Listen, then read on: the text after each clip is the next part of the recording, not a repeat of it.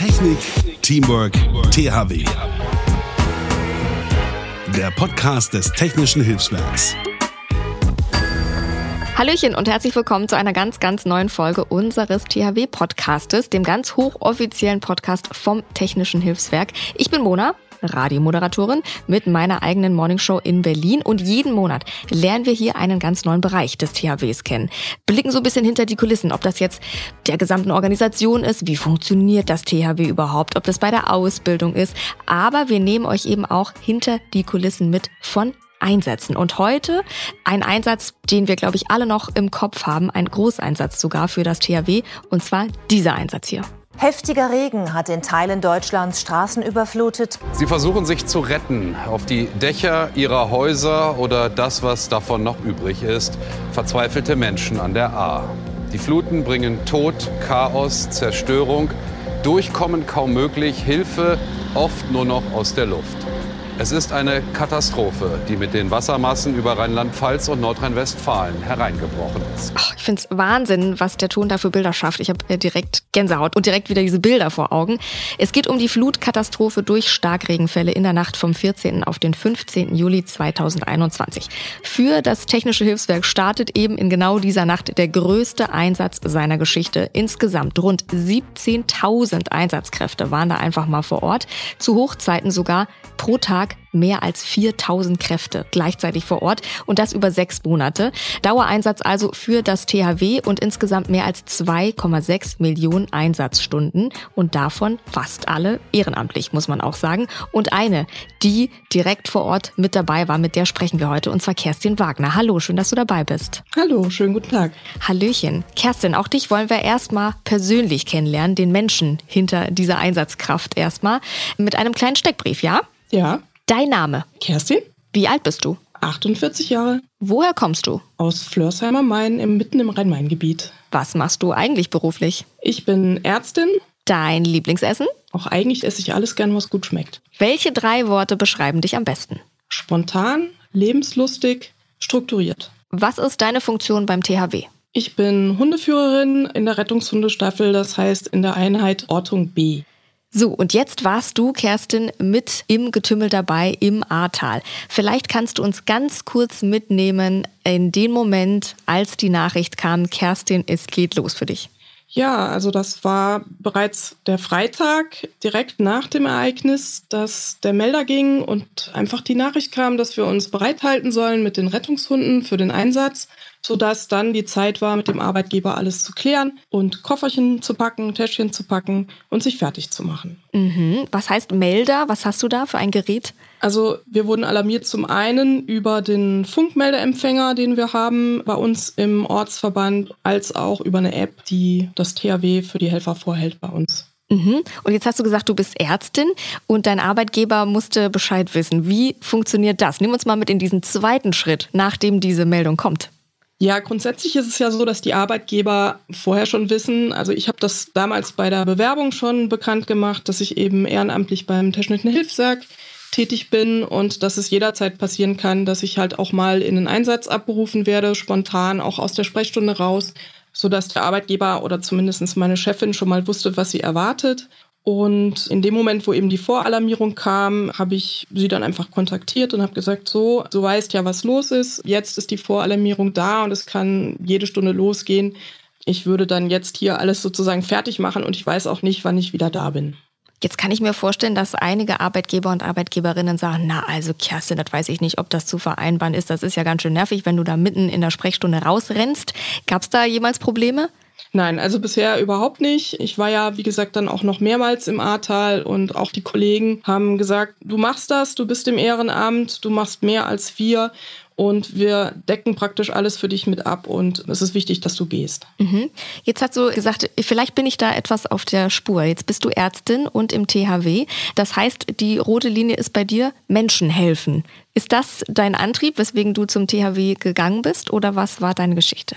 Nein, eigentlich gar nicht. Also sicherlich das Helfen ist, das steckt einem im Blut, glaube ich, wenn man in so einen Beruf ergreift. Sonst hat man irgendwas falsch gemacht.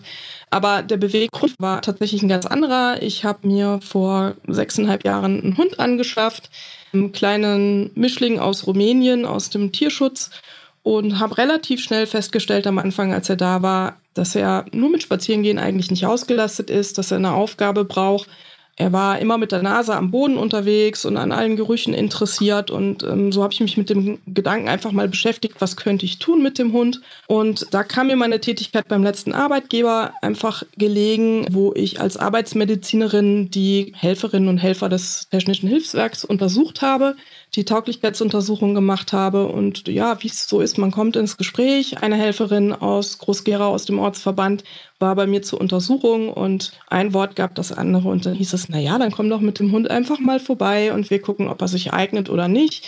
Er kann mal beim Training mitmachen und ja, so habe ich das dann gemacht. Wahnsinn. Der kleine Einstein hieß er dann ganz schnell. Wir haben dann angefangen. Frauchen hat sich dann ein sehr intensives Hobby zugelegt. Ich wollte gerade sagen, die meisten gehen vielleicht dann nochmal in die Hundeschule oder machen mal eine Stunde mehr Spaziergang. Du sagst, nö, ich mache da gleich THW. Ist denn ein Labrador mit dabei? Nein, es ist wahrscheinlich ein Border Collie durch die Anreihe gehuscht, den kann er nicht verleugnen. Aha, sehr schön. Und dann war das Schicksal, dass ihr zwei da quasi angefangen habt. Genau. Gut, dann zurück zu deinem Einsatz. Du hast also die Meldung bekommen. Du hast zur Chefin gesagt, ich bin dann mal raus. Und dann ging es ab ins Ahrtal. Wie war dein erster Eindruck äh, von der Situation vor Ort? Also es war ja dann so, dass nach dem Voralarm war noch relativ viel Zeit verstrichen, bis der richtige Alarm kam. Der kam dann mitten in der Nacht um zwei.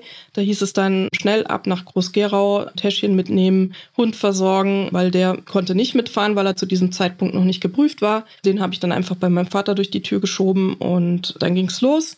Wir haben uns gesammelt und sind eben von Groß-Gerau aus mit unserer Hundestaffel und zwei geprüften Hunden losgefahren ins Ahrtal. Das war natürlich alles, es war mein erster großer Einsatz, muss ich sagen. Also ich war bis dahin nur einmal bei einer Personensuche lokal in der Umgebung dabei und ähm, man ist schon aufgeregt, aber irgendwie trotzdem, ja, man übt's ja. Also es ist einfach ein bisschen Aufregung dabei, aber man weiß, was man zu tun hat. Und dann ging es ins Auto und wir sind losgefahren.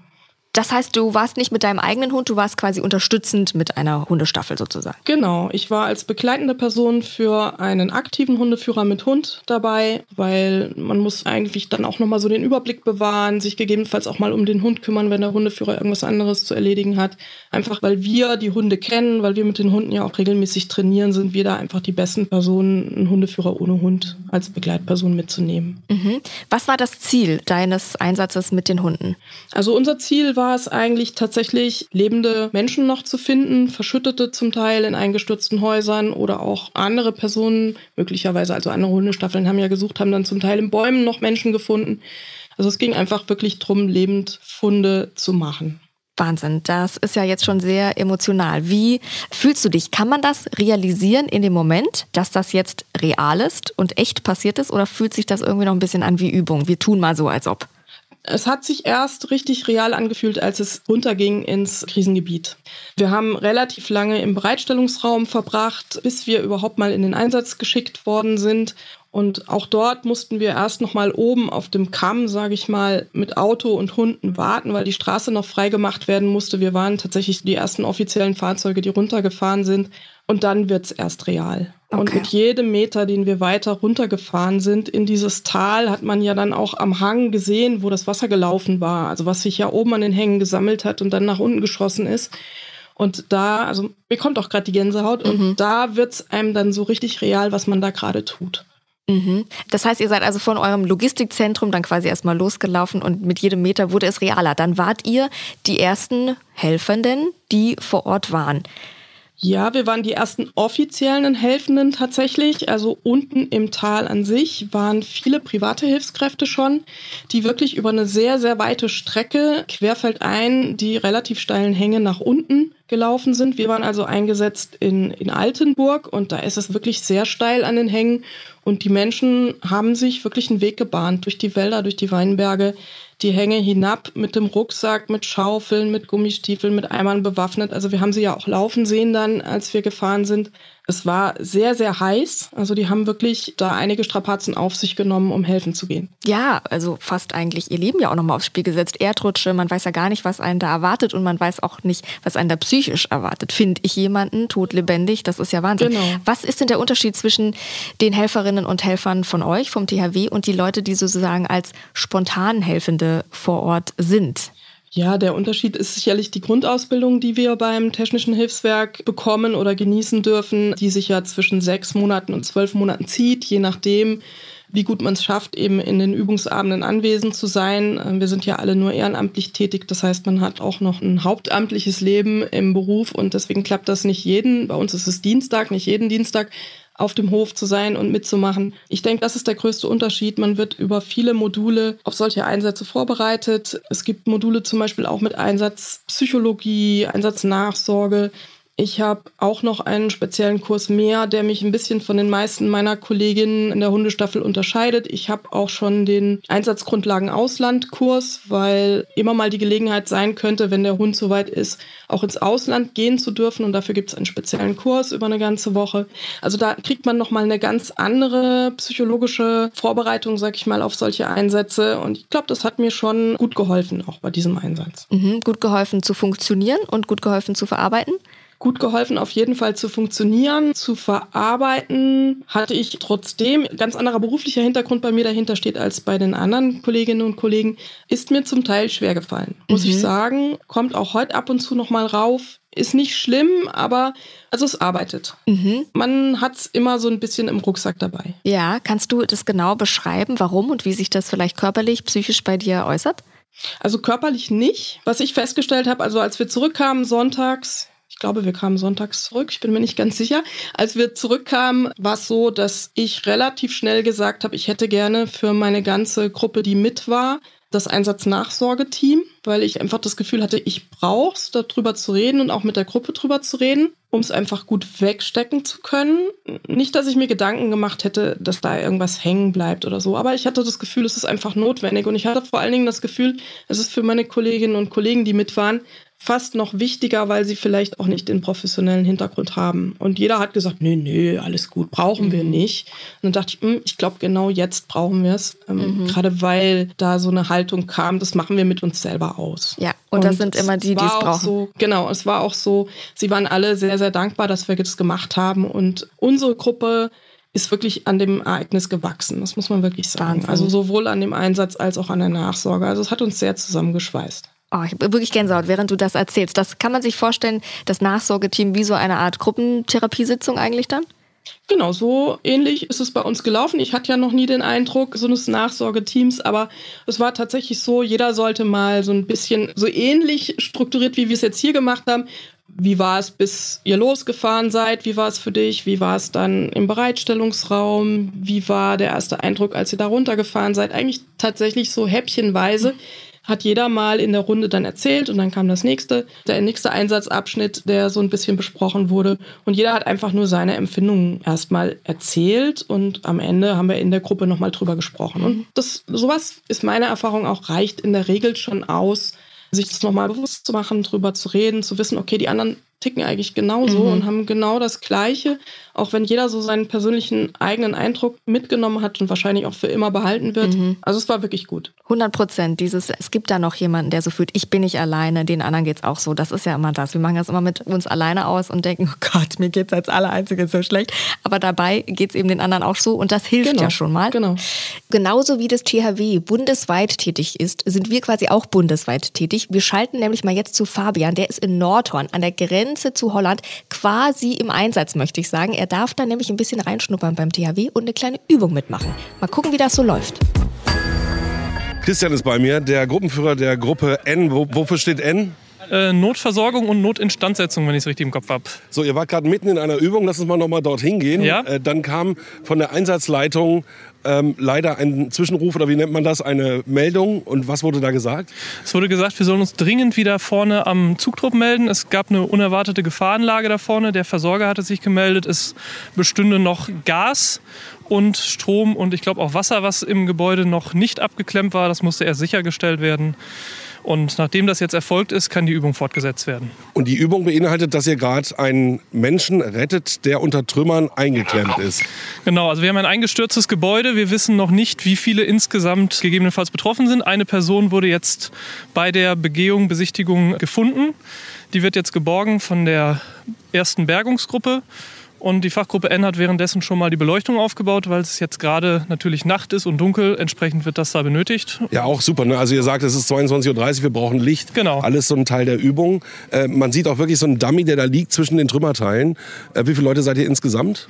Wir haben insgesamt in der Fachgruppe N aktuell neun Leute, in der Bergung zehn.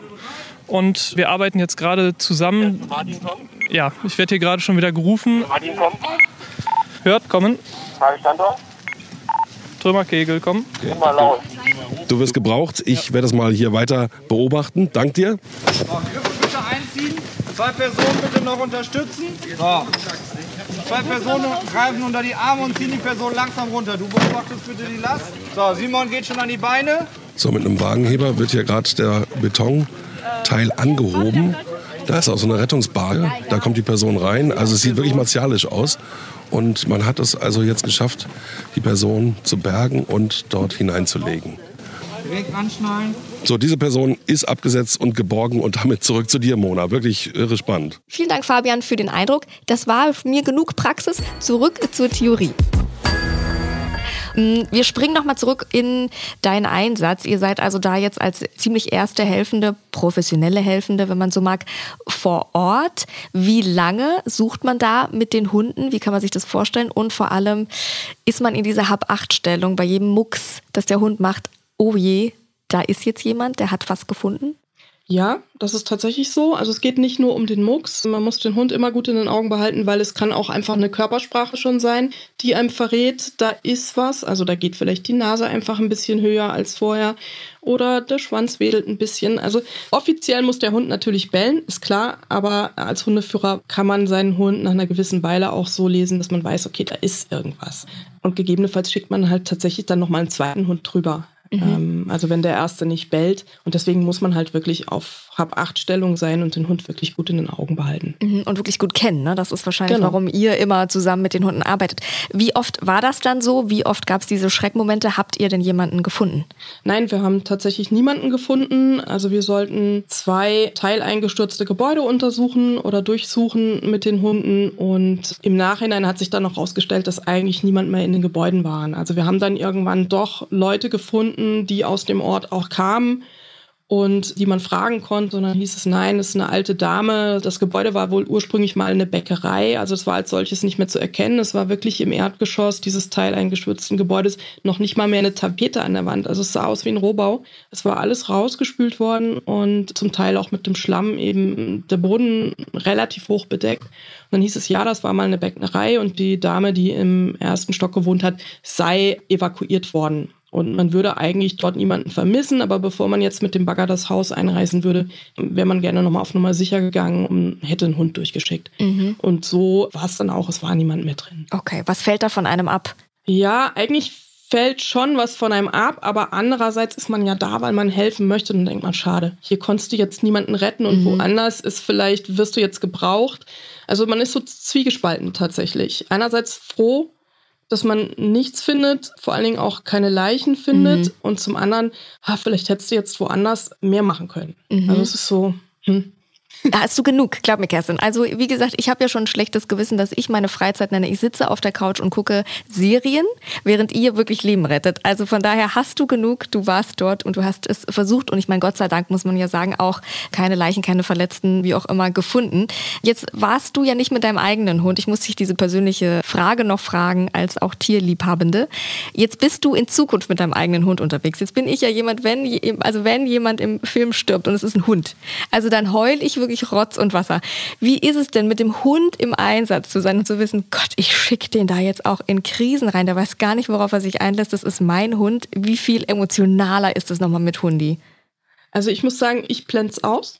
Ähm, Okay. Wir waren ja jetzt gerade auf dem Rettungshunde-Wochenende auf dem Trümmergelände in Moosbach in Baden-Württemberg, wo wirklich so ein Krisenszenario durch eine eingestürzte Kaserne mit Fahrzeugen drin und riesen Trümmerteile, Armierungseisen. Also es sieht wirklich aus wie im Krieg. Und dann schiebt man die Hunde tatsächlich über dieses Trümmergelände und ich blende aus, dass er sich verletzen könnte und vielleicht auch Schlimmeres passieren kann, weil er vielleicht aus dem ersten, zweiten Stock fällt. Ich glaube, das muss man auch. Und man muss auch ein bisschen Vertrauen in seinen Hund haben, finde ich, weil man kennt ihn. Also ich kenne meinen Hund gut. Ich weiß, er würde tatsächlich auch nicht springen und er hat sehr viel Spaß auf den Trümmern. Und deswegen sage ich, okay, der macht das schon. Okay der professionelle Hund in dem Moment, der kann genau, das. Nicht genau. der Trottelige, der in deinem Bettchen rumkuschelt. Richtig, da darf er nicht rein. Natürlich nicht. Disziplin auch zu Hause, ist doch ganz, ganz klar. Kerstin, was würdest du vielleicht sagen, was du persönlich mitgebracht hast, Eigenschaften, wie auch immer, das dir geholfen hat äh, bei diesem Einsatz? Ja, ist eine Grundstrukturierung vielleicht von mir, was sich auch immer im medizinischen Bereich bezahlt macht. Ich kann sehr ruhig bleiben in Stresssituationen. Innen drin sieht es zwar ganz anders aus, aber nach außen kann ich sehr, sehr ruhig bleiben und kann weiter gut funktionieren. Und das macht sich natürlich in so einem Einsatz sehr bezahlt. Und das gibt einem auch die Sicherheit, dass es beim nächsten Einsatz gut funktionieren wird. Weil, wie gesagt, es war der erste große Einsatz, ähm, mhm. wo man wirklich aktiv was getan hat. Und das beruhigt für das nächste Mal. Klar ist das nächste Mal wieder was ganz anderes. Ähm, mhm. Man weiß nicht, was kommt. Aber ich glaube, das wird genauso gut klappen. Mhm. Jetzt hast du gesagt, das war der erste große Einsatz, der dir ja auch einiges abverlangt hat, natürlich, körperlich wie seelisch. Was gibt dir dieses Ehrenamt? Was gibt dir das THW, das dich anspornt, weiterzumachen? Ja, klingt jetzt vielleicht ein bisschen merkwürdig, aber es ist schon auch so ein bisschen das Abenteuer, was dahinter steckt. In der Tat, was zu erleben. Also ich habe ja als Arzt, es ist immer alles sauber, es ist steril, es muss alles geordnet sein und in so einem Einsatz, man darf sich dreckig machen. ähm, man strengt sich an, man geht auch mal körperlich an die Grenzen. Man ist nicht geistig erschöpft, finde ich, sondern es ist eher dieses sich körperlich auspowern. Und das macht einen sehr guten Ausgleich zu meinem Job mhm. aus, sozusagen. Mhm. Und zu wachsen wahrscheinlich auch. Und zu wachsen. Mit jedem Einsatz wächst man oder mit jeder Situation, die einem herausfordert, wächst man. Mhm. Jetzt hast du ja schön erzählt, was dir die Arbeit beim THW gibt. Und das ist ja auch das Ziel unseres Podcasts, dass wir natürlich auch neue Kollegen und Kolleginnen für dich quasi finden und die da vielleicht auch ihre Erfüllung finden, so wie du. Was würdest du denn sagen für jemanden, der interessiert ist? Was würdest du sagen? Was braucht der? Was erwartet ihn da? Es ist eigentlich so, dass ich mir mittlerweile sage, ich bin ja sehr spät zum THW gekommen. Ich bin ja erst, ich bin jetzt mittlerweile 48 Jahre, das heißt mit 42 habe ich mit dem Hund angefangen und es war auch nur Zufall, dass wir auf das CAW getroffen sind, weil ich eigentlich immer dachte, na ja, technisches Hilfswerk, du musst irgendwas mit Technik am Hut haben. Aber es ist gar nicht so. Es ist tatsächlich so, man kann dort Mitglied werden, man macht ja erstmal die Grundausbildung, lernt so wirklich die Basics alles und kann dann in verschiedene Einheiten reinschnuppern und sich seine Einheit raussuchen. Also man kann sogar einen Baggerführerschein machen und in der Räumen Baggerfahrer werden. Also man findet seine Nische, egal welche Interessen man hat und man findet plötzlich auch Interessen, von denen man vorher gar nicht wusste, die man hatte. Also von daher würde ich empfehlen, tatsächlich einfach sich an den nächstgelegenen Ortsverbanden zu wenden, mal vielleicht einfach in die Grundausbildung reinzuschnuppern, ein paar Mal mitzulaufen, sich das anzugucken und ja, ganz offen sein. Wir haben eine sehr große Jugend bei uns im OV. Die Kinder sind wirklich mit Feuer und Flamme bei der Sache und bis ins Jugendalter und treten dann auch ab 16, 17, 18 in den aktiven Dienst ein. Also ich kann es nur jedem empfehlen und es ist auch nicht so, dass man jetzt permanent dabei sein muss. Wenn es mal nicht geht, dann geht es halt auch nicht. Es ist ein Ehrenamt. Es zwingt einem keiner, jede Woche dort auf dem Hof zu stehen. Einfach so, wie es passt. Toll. Das ist perfekt und äh, dafür ist dieser Podcast ja auch da, dass wir da zusammen eben in sämtliche Bereiche reinschnuppern, die man eben beim THW so machen kann und die man vielleicht gar nicht wusste, dass es die da gibt, im Einsatz, außerhalb des Einsatzes. Und das machen wir alle zusammen jeden Monat mit einer neuen Folge. Vielen Dank an dich nochmal, Kerstin. Bitte gerne. Und natürlich auch vielen Dank an euch fürs Zuhören. Für jegliche Anregungen und mehr Infos geht ihr jetzt mal auf die Seite jetzt www.thw.de. Die Adresse findet ihr auch nochmal in den Show Notes. Das ist dieser kleine Beschreibungstext bei jeder Folge. Oder ihr lasst uns Sternchen da, Likes da, Follows da, Kommentare da auf eurer Lieblingspodcast-Plattform. Ähm, Folgen ist ganz wichtig, weil dann werdet ihr nämlich benachrichtigt, sobald da eine neue Folge aufploppt auf eurer äh, Plattform. Und ansonsten hören wir uns mit einem neuen spannenden Bereich und Einblick in das THW nächsten Monat, würde ich sagen. Bis dahin. Technik, Teamwork, THW. Und wenn ihr jetzt Lust bekommen habt, bei uns mitzumachen, dann besucht uns doch mal auf jetzt.thw.de.